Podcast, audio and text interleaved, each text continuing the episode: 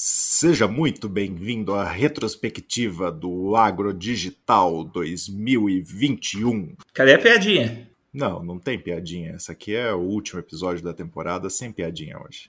Aff.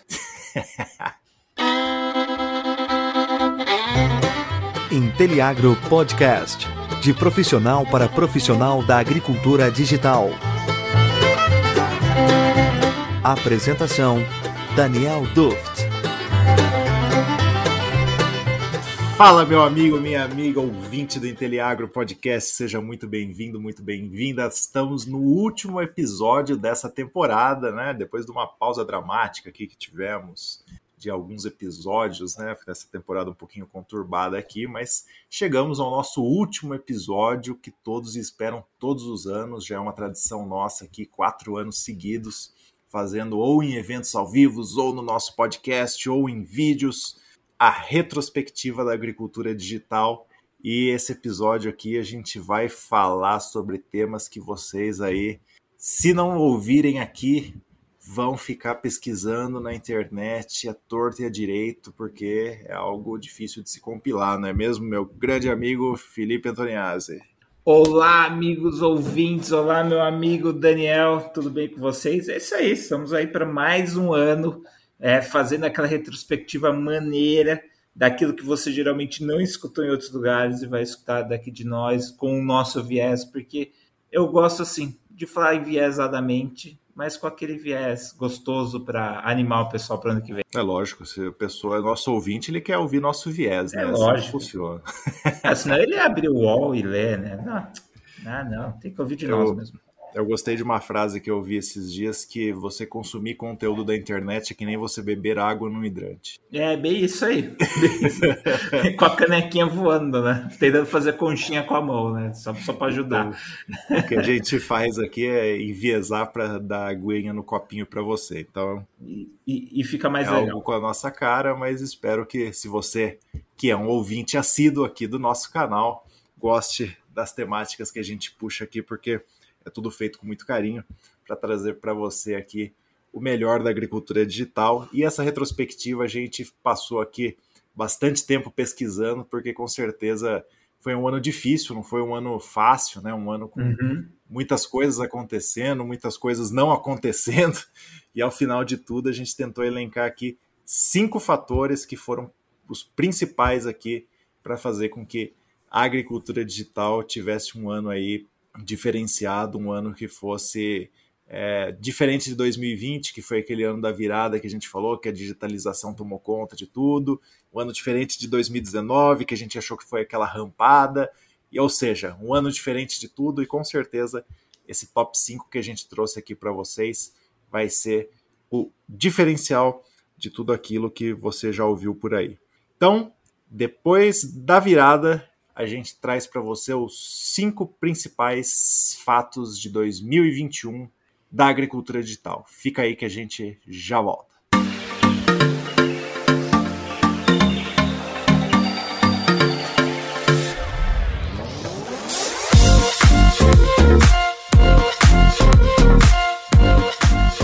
Voltamos aqui, Felipe, e para começar é você que traz o primeiro ponto, né, meu amigo? Conta aí pra gente qual foi o primeiro ponto que você pesquisou aí para galera sobre esse top 5 especial? Bom, Daniel, vou falar de novo sobre a conectividade no campo, né? É um assunto que não sai, porque é um problema, mas não é um problema dos maiores do que já foi no passado.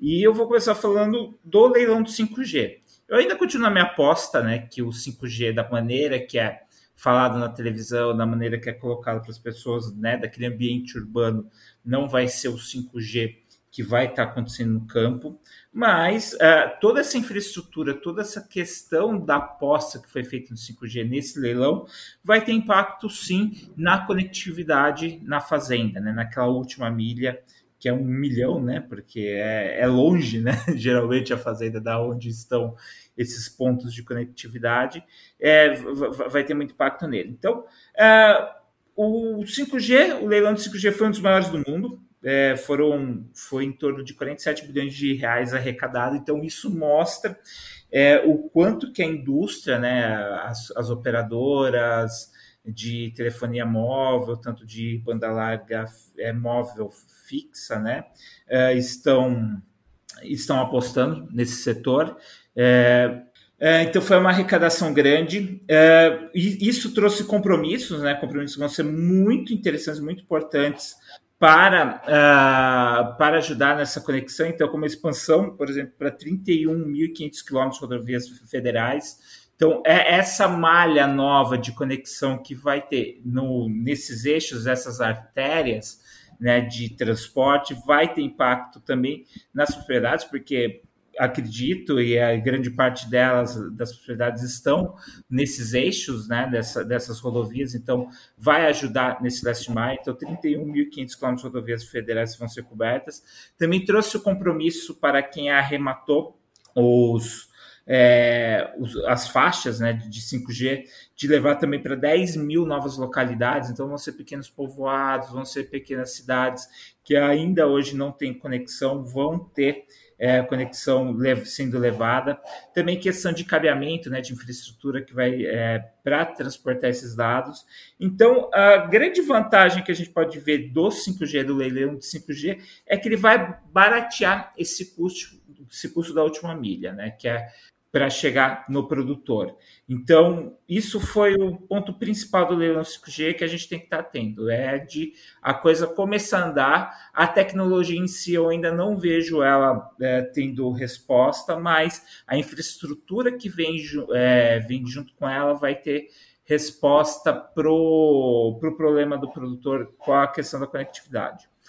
Outro ponto, é, a gente viu basicamente quase a, a, primeira fase de lançamentos do Starlink, é, que é algo que eu vejo que sim, esse sim vai, vai ter um impacto para o produtor que está lá mesmo no rincão, ter acesso à conectividade no campo, é, que é o Starlink, para quem não ouviu aqui, é uma constelação de satélites de baixa órbita que consegue transmitir grande quantidade de dados com, com qualidade absurda é, para quem está para quem está realmente em, lo, em, locais remotos.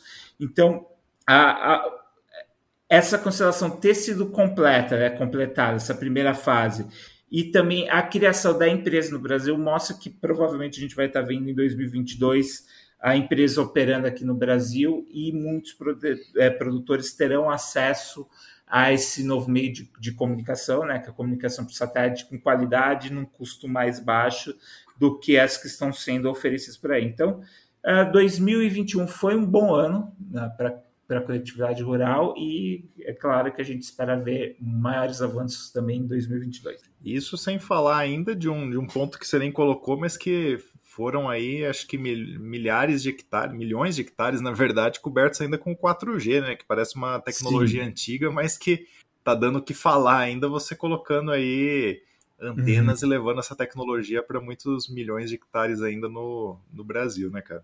Sim, é. E essa questão da infraestrutura do 5G vai ajudar ainda naquela, né, da, da anterior, que é a 4G, que eu vejo mais potencial de de gerar impacto no curto prazo ainda. Né? Obviamente vai, ser uma, vai ocorrer uma transição nos próximos anos para o 5G, mas o 4G ainda vai ser o campeão nesse setor, né? E sei lá mais o que, que vai vir no, vamos dizer, daqui cinco anos, né? Pode ser que tenha alguma mudança bem forte, que é, ambas as tecnologias nem, nem sejam tão é, como poderia dizer, elas não estejam tão na vanguarda, né, lá no futuro. Então, mas nos próximos anos, sim, o 4G ainda vai continuar reinando. Mas eu, eu concordo contigo, eu não vejo mais conectividade como sendo.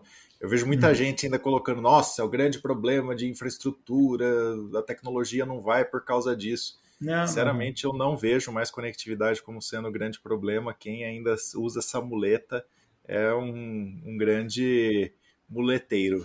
Exato. Show de bola, cara. Muito bom. Então, aí a conectividade eu acho que deu um grande avanço realmente com esse leilão do 5G, com o Starlink vindo para o Brasil aí de, de verdade, né? Uhum. É, até teve lá o Elon Musk apertando a mão do, do, do, do ministro, né? Do, do, Fábio Faria, né? Faria. Então, acho que isso foi bastante interessante para a gente ver que realmente é um negócio que, que chegou formalmente chegou de vez e que a gente vai ver resultados agora nesse novo ano, né? Tomara que, que seja uhum. algo bastante rápido, porque a gente vê bastante é, importância nisso, principalmente para o nosso meio rural, aí como a gente já fez. Quem não viu o episódio falando do Starlink, volta lá que a gente tem um episódio só falando disso, né, cara? Uhum. Show de bola. Vamos pro segundo? Vamos lá. Segundo ponto, então, ESG. O ESG virando regra de negócio, né? ESG, para quem não conhece, é Environmental, Social and Governance, que é o o ambiental, o social e a governança, que é a grande sigla aí das grandes companhias que estão listadas na bolsa, ou grandes companhias que têm aí o capital aberto, ou as companhias que querem fazer negócios é, bilaterais, multilaterais, etc. É, esse termo, ele é o termo de 2021 com toda certeza, porque quem não aderiu a isso está totalmente fora do mercado, né? Então, quem não tiver um panorama de seguir as regras é, ESGs, né? Quem não seguir essas regras tanto no âmbito ambiental, social e de governança, e não são regras, né? São, na verdade, boas práticas, né? É, quem não tiver essas boas práticas vai estar tá fora do ambiente de mercado. E entre essas boas práticas aí, quando a gente fala de agro, né? A gente tem muitas coisas, entre elas desmatamento, entre elas você plantar em locais que você não agrida meio ambiente, que você não agrida povos ancestrais, que você não esteja aplicando mão de obra escrava ou análoga à escrava, que você tenha uma governança sobre os dados todos que você está gerando ali, que você está transmitindo ao longo da cadeia, né? E tudo isso, como que a gente faz em uma cadeia tão longa que a gente está produzindo talvez em um país, consumindo em outro e processando em outro ainda, então, para tudo isso, um, um, movimento muito grande que existiu é esse movimento da rastreabilidade, né? E que a gente consiga fazer a rastreabilidade de processos. Eu acho que 2021 abriu as portas aí mostrando a importância disso e as grandes plataformas que fazem isso para o agro brasileiro, né? Então tivemos aí movimentos grandes de, por exemplo, o Serasa comprar uma grande plataforma, né? O Serasa comprou a Brain, né? Grande não comprou inteira, mas comprou a parte majoritária dela, né? A AgroTools, ela virou uma, uma startup com esse intuito de fazer isso daí, né? Era uma grande consultoria aí, virou uma startup para virar uma plataforma integradora fazendo isso daí. É, a gente teve aí o Fundo Moreira Salles investindo fortemente aí em uma startup também que passou o ano todo praticamente dentro do, do berçário aí, fazendo a tecnologia ficar parruda e agora lançou no final do ano, né, a Gaivota aí para fazer isso também.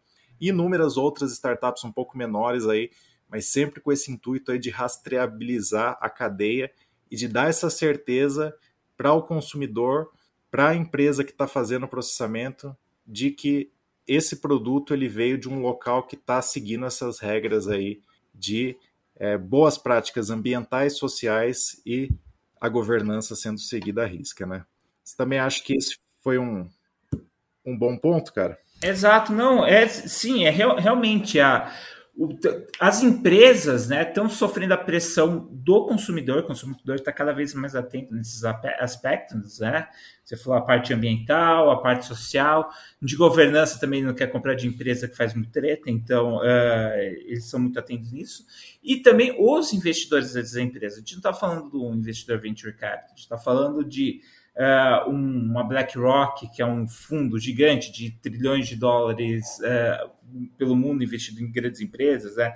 vamos dizer, empresas grandes de alimentação, empresas grandes na parte têxtil, e eles estão colocando é, pressão nessas empresas. E só que, como a estrutura dessas empresas são muito grandes para essa parte de inovação, eles estão indo atrás no mercado de startups que estão fazendo isso. Então, o para quem uma startup que está nessa onda ESG, por exemplo, a minha está nessa uh, tá nessa onda, vai ser fantástico, porque cada vez mais uh, mais está sendo procurado por empresas que estão sendo pressionadas pelo consumidor e pelos investidores para eles trazerem respostas para isso. Então, 2021 foi muito forte com relação a isso. A questão de solução também é, apare, apareceram muitas soluções, por exemplo, essa a gaivota que você estava comentando, né, da, da Mandi, né, do que o pessoal do Moreira Salles investiu, uh, que o pessoal do Moreira Salles investiu, uh, são, são empresas que estão vindo com soluções para ajudar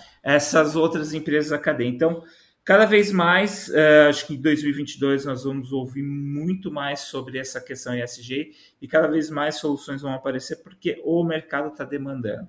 Então, é isso, é bem isso que você me disse, Dani. Show de bola, cara. Acho que é algo que 2021 uhum. ficou claro, assim, que é o termo do ano, né? E para a Agtex, quem estava nessa onda nadou de braçada, porque realmente, é, se você olhar os números de mercado uhum. aí, os faturamentos de todas essas que eu falei Sim. aí, os números que eles soltaram, triplicou, quadruplicou, teve uma que aumentou sete vezes, então realmente foi quem estava nisso foi o ano que conseguiu nadar aí milhas na frente dos demais, porque é, era tá no momento certo, na hora uhum. certa, preparada para fazer negócios, né? E, e, eu acho que não vai ser diferente nos próximos anos, não. Vai ser realmente é uma sequência aí de, de anos que vai se estruturar um mercado para se fazer tudo isso de maneira muito uhum. mais organizada. E eu acho que aí entram outras tecnologias, inclusive, né? Acho que blockchain vai entrar nessa jogada aí para fazer Exato. com que isso seja muito mais organizado, né? Eu acho que é só o começo ainda, tem muito mais coisa por vir.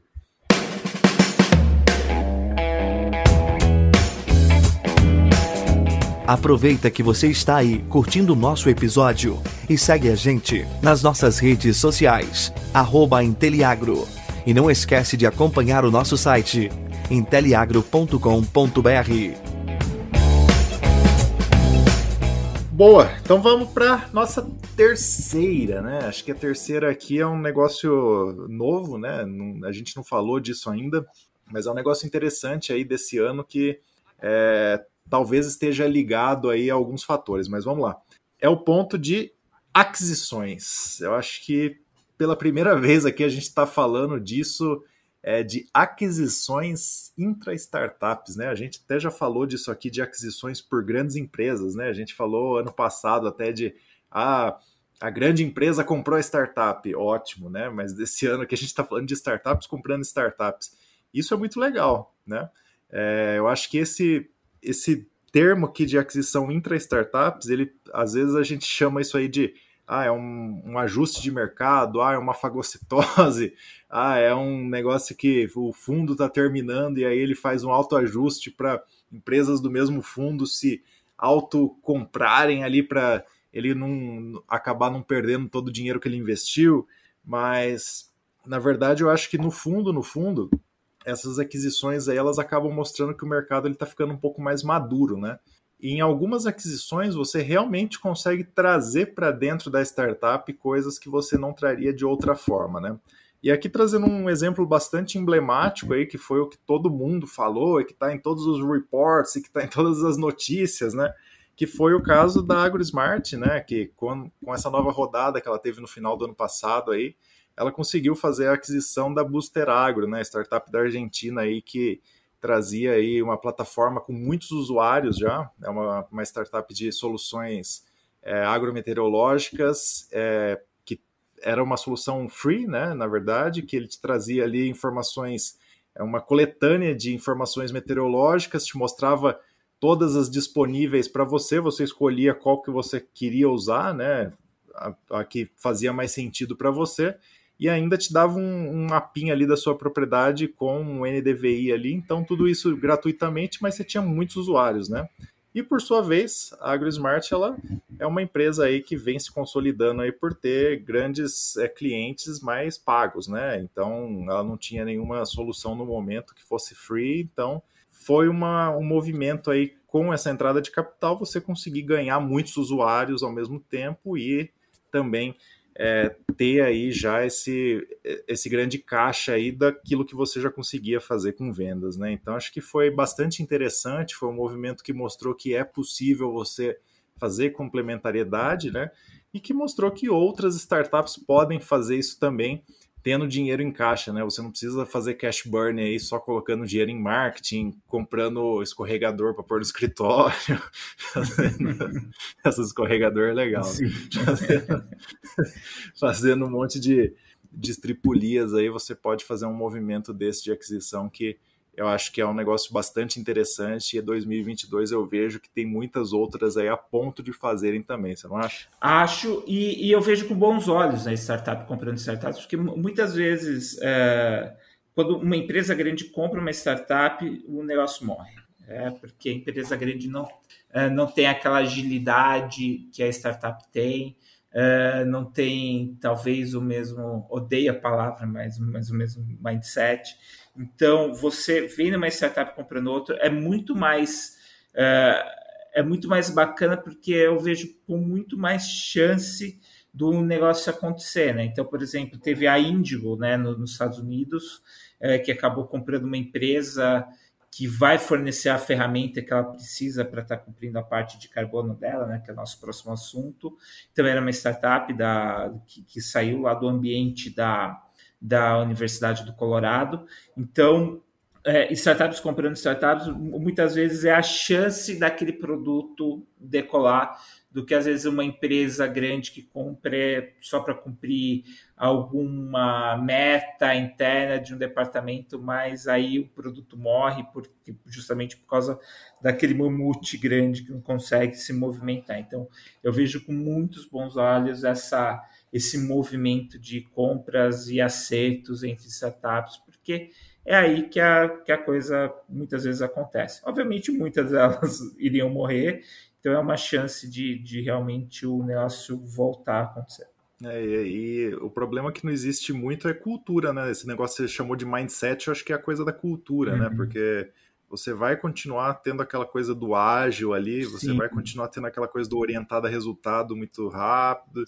Então, não, não vai ser muito diferente, né? Você não vai ter que entrar ali e se ajustar a um negócio que vai ter metas bem definidas, que você vai ter que fazer o budget para o ano que vem. Então, é muito menos traumático do que você entrar numa estrutura gigantesca, como você disse. Então, com certeza, é, a gente está vendo agora vários fundos terminando esse ano, né? Então, talvez seja o momento aí dessas aquisições forçadas, mas também muitas aquisições que vão ser interessantes, sim, sim. É. e vão dar bons resultados. E, e, essas transações, né, também não precisa acontecer só com dinheiro, né? Ah, uma startup que está muito mais capitalizada, está comprando. Pode ser realmente na troca de equity entre elas, né, para a coisa acontecer. É, então, e, e, isso é legal para quem está ouvindo, para quem é empreendedor que está ouvindo. Se um dia se vê nessa posição, pode ser um caminho de fazer o seu negócio continuar ou de fazer o seu negócio crescer, compartilhando mesmo, né? Você não precisa estar investido para você ver uma oportunidade de uma startup que pode estar trazendo, ou você mesmo se oferecer para uma outra startup, porque tem muito potencial de vocês caminharem né, de uma forma que é tão fech... tão grudada na sinergia, né, que faz sentido vocês serem um só. E aí não precisa ter grana rolando, pode ser só uma troca de equity que a coisa é, pode acontecer para os dois. Né? Então fica aí é, a dica no futuro de talvez para os nossos empreendedores digitais se verem nessa situação. É, eu não sei se o negócio já está público, mas teve agora também há dois meses atrás duas startups, uma de hardware e uma de software de uhum. equipamentos de, de, do mundo meteorológico, né? Uma que faz estações e a outra que fazia uma plataforma integradora. Uhum. E as duas se juntaram em equity, né? 50-50, inclusive foi. E faz todo sentido, sim, né? Sim. Por que, que, uma ia desenvolver a plataforma, por que, que a outra ia desenvolver o hardware, né? É. Tá pronto, é. se junta e vão pro mercado. E o negócio que estava manco passa a andar. É, é isso, é a, é a, chance de acontecer. Exatamente. Então, eu acho que é muito legal. Então, é, é o M&A, né? O Merge and Acquisition. Não precisa ser só aquisições, pode ser a, as fusões também.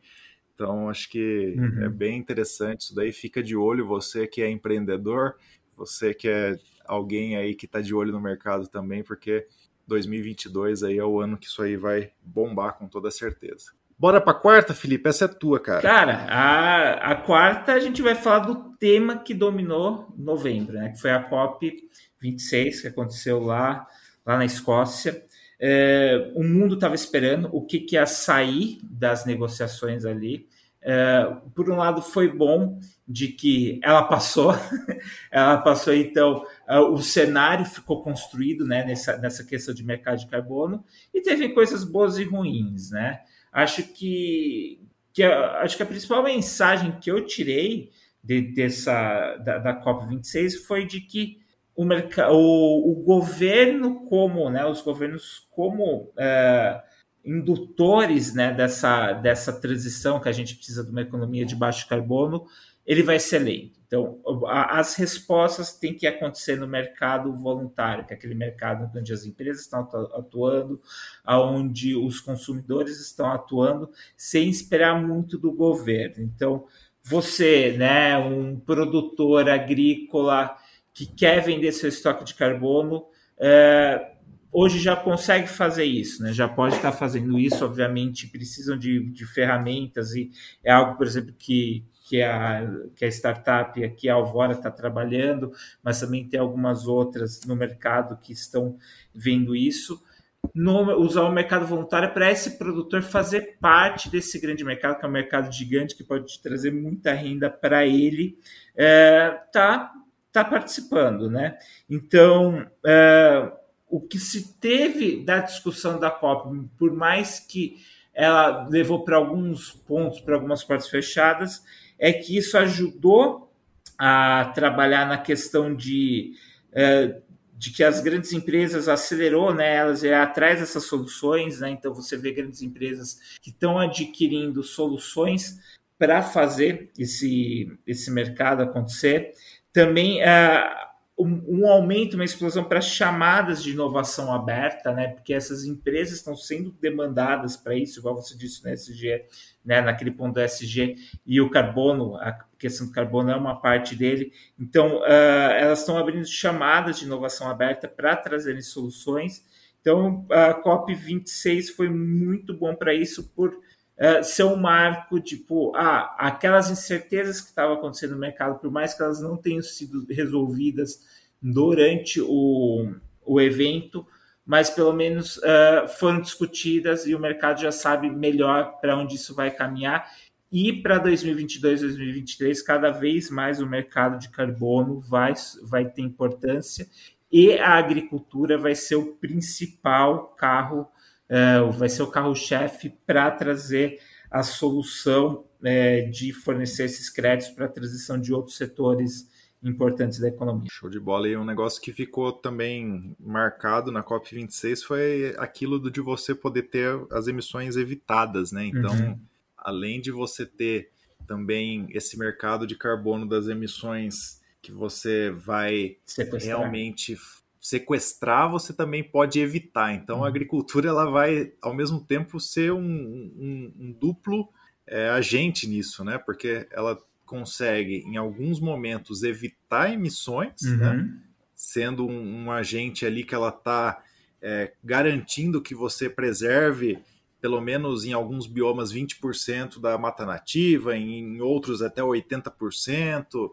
Ela está garantindo que você tem ali é, os recursos naturais sendo mantidos é, se você estiver fazendo as boas práticas você está fazendo uma prática sustentável de manejo agrícola, você está garantindo que os recursos naturais em volta eles não estejam sendo agredidos. Então, tudo isso você está evitando né, a emissão e, ao mesmo tempo, quando você está colocando uma cultura agrícola ali, você está colocando é, carbono no solo, né? E ao mesmo tempo que você está colocando carbono no solo, você está fazendo, então, é, com que você tenha aí é, essa outra parte de inclusão de carbono no sistema. Então, acho que vai ser realmente muito importante você parar de pensar simplesmente em mercados aí de é, olhar para madeira ou coisas do tipo como estoque de, de carbono e começar a olhar para o solo como o grande estocador de carbono aí, e isso ficou bastante claro. É, um ponto que você não colocou aí, mas que você falou muito, foi que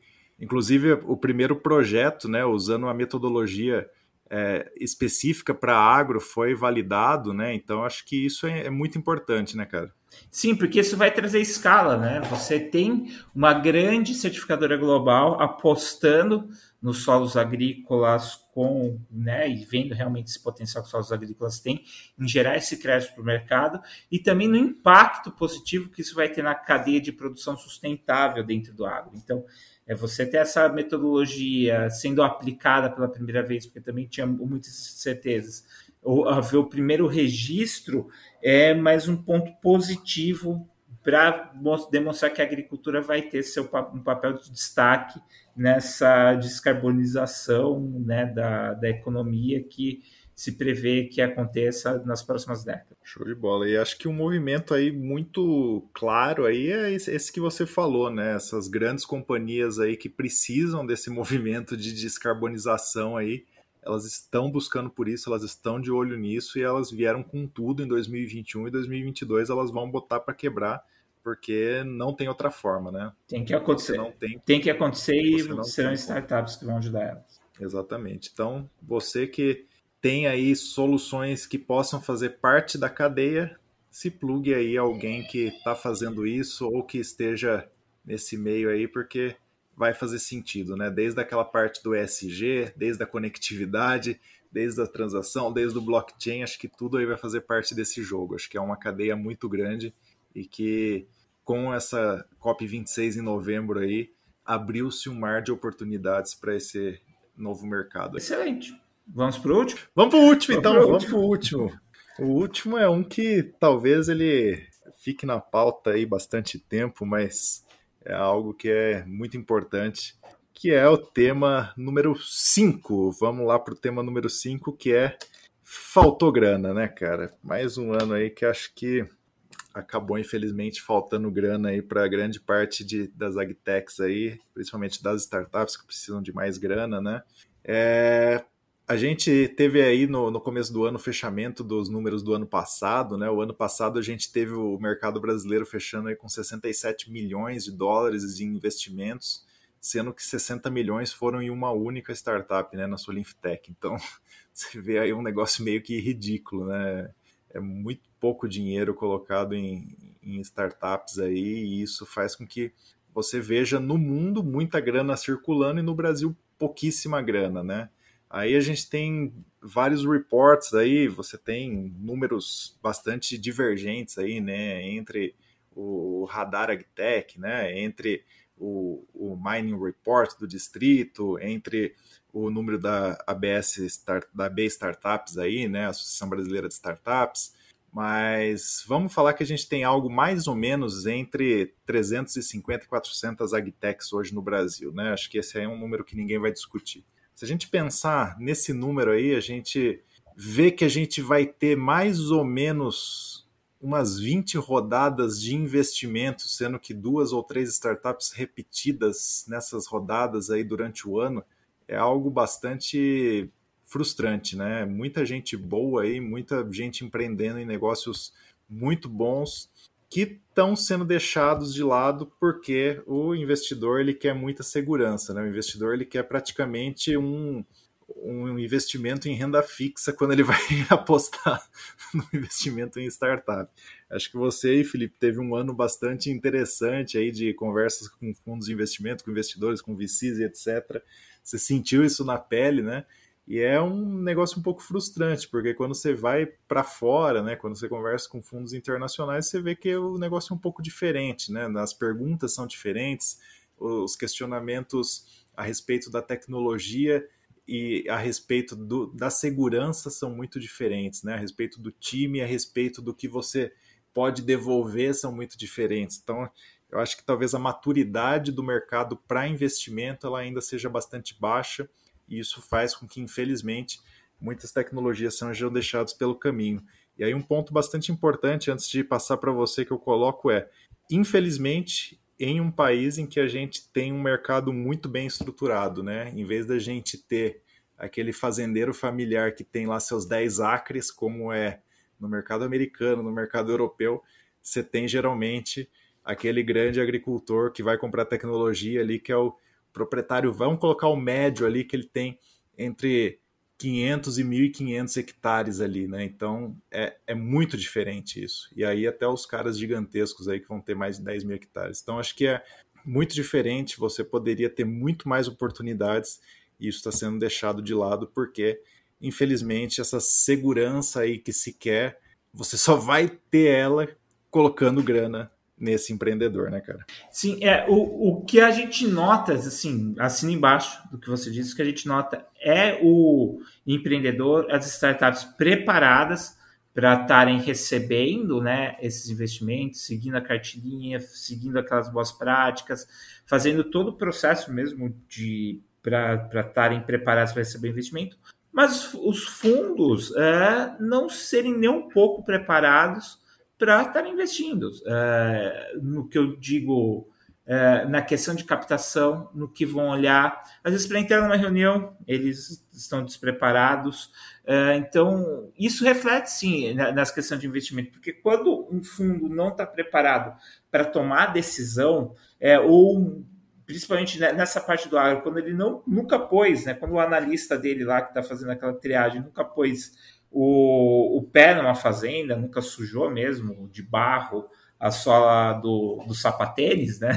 Porque provavelmente eles não vão de bota no, no campo, fica complicado. E isso vai refletir mesmo nesse resultado aí de que 90% do capital investido em 2020 foi para uma única startup. Né? Então, é, é, é bem difícil. É bem difícil também a, a conversa para ter com eles nessa questão que você disse da, do risco, né?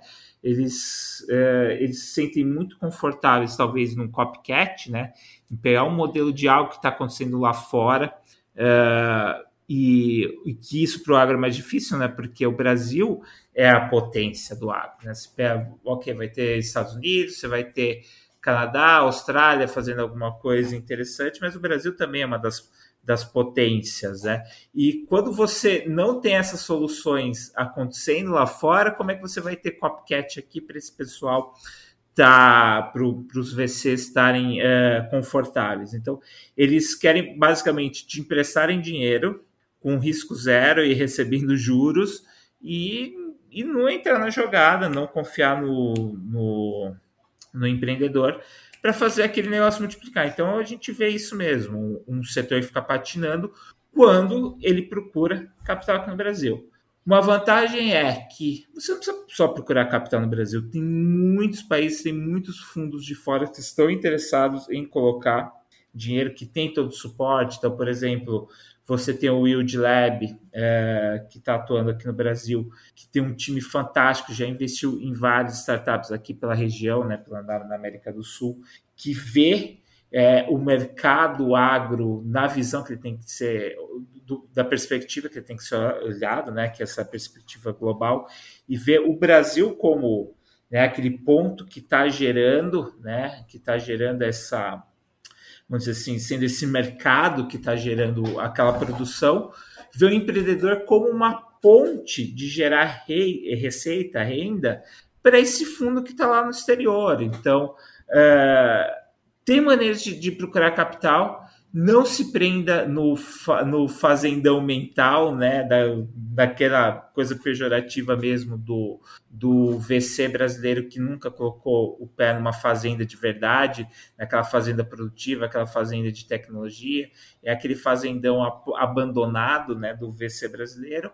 É, tem maneiras de você, é, é, vamos dizer, de desviar, né, de encontrar é, maneiras de fazer sua startup acontecer então, é, faltou grana porque faltou investidor. Não acho que é por falta de empreendedor bom, de ideias boas, e não só de ideias boas, mas de resultados bons que as startups que estão no início estão trazendo. É, é fundo que não consegue mesmo avaliar o potencial de crescimento é, dessas é, startups. E, aqui só um ponto que muita gente fala assim: ah, você não precisa de dinheiro de, de investidor, vai logo para o seu cliente que tudo se resolve. Eu deixo só um parênteses aqui, porque eu não sou muito a favor disso. Eu acho que quando você faz isso, muitas vezes você vai acabar ou se moldando exclusivamente para aquele cliente, aí você acaba virando algo exclusivo dele, uhum. ou num outro momento você acaba virando também alguém que é prestador de serviço e não uma startup que vai crescer nas taxas de taco de hockey, né? Então, dinheiro uhum. é, para você conseguir crescer a taxas rápidas é muito necessário quando você está nesse modelo de startup. Startup para quem ainda não entende o que, que significa, é uma empresa que está testando o seu modelo de negócio para se transformar numa grande empresa, é, testando isso exaustivamente, né? Mas ela não vai ser algo que vai crescer de maneira linear, ela vai crescer de maneira exponencial. Então, eu acho que sem dinheiro é, de uma maneira que não seja orgânica, é difícil você ser uma startup. Você pode ser uma grande empresa de sucesso, mas não uma startup. Então fica aí essa, essa uhum. reflexão só porque tem muita gente aí no mercado agro que acaba indo para esse outro lado e óbvio, você vai ser uma boa empresa, mas você não vai ser uma startup nesse momento. Beleza? Perfeito. Show é de isso. bola, cara. Vamos então para o nosso wrap-up aqui. Então, nossos top 5 da retrospectiva foi Primeiro, conectividade. O Felipe trouxe para vocês aí falando sobre o leilão do 5G, falando do Starlink no Brasil. Depois, o número 2, eu falei do ESG como regra de mercado no Brasil, no mundo esse ano aqui. Quem não tiver adequado a isso está fora. E as startups que tiveram nesse mercado aí, tiveram um faturamento gigantesco, cresceram, nadaram de braçada. Número 3, falei de aquisição, mas na verdade são fusões e aquisições aí que aconteceram e vão acontecer ainda mais no próximo ano, né? Então foi uma abertura aí de mercado para startups, fazendo fusões e aquisições com outras startups. Número 4, a gente falou sobre o mercado de carbono, né? COP26 em novembro, então tudo que se estruturou até novembro e depois de novembro aí uma aceleração já gigantesca e a gente vai ver 2022 aí com uma aceleração fantástica nesse mercado. Então você que é startup de qualquer elo dessa cadeia, se prepara que você vai ter um ano e tanto aí. E número 5, faltou grana, então, como o Felipe falou aí, se você estiver precisando de grana, não se atenha a procurar fundos só aqui, vá para fundos globais, vá procurar grana em outros locais também, porque tem muita gente tendo sucesso fazendo isso e você pode estar tá deixando de ganhar seu sucesso aí, de ganhar seu protagonismo só porque você está procurando no lugar errado em um mercado que ainda não está maduro o suficiente para fazer esse tipo de investimento. Esse é o nosso top 5, Felipe. Acho que com um pouquinho do nosso viés, mas é para isso que a gente está aqui, né? Exatamente. É, é, é, bem aquela frase que meu amigo diz, né? Eu julgo porque é mais fácil. Então eu, eu envieso porque é mais fácil. Antes de terminar, se você ainda não compartilhou nosso episódio de hoje, vai lá, compartilha com alguém, por favor. É muito importante pra gente. Compartilha esse episódio com alguém. Vai lá no seu tocador de episódios de podcasts favorito, vai lá no Spotify, dá cinco estrelinhas pra gente, vai lá no Apple Podcast, dá cinco estrelinhas pra gente, segue a gente no seu é, no, no seu agregador de podcast favorito, faça aí esse favor pra gente, porque vai deixar a gente muito feliz. Isso daí faz com que a gente seja visto por mais pessoas e isso faz com que o nosso trabalho chegue na ponta de maneira muito mais fácil, né? O ano que vem a gente está começando a nossa terceira temporada, muitas novidades para vocês aí, vai ser um ano e tanto também. Então eu espero que a gente esteja junto nessa nova jornada. Esse é o último episódio da segunda temporada. Fico muito feliz da gente ter aqui chegado em duas temporadas completas do Inteliagro Podcast falando de agricultura digital de profissional para profissional.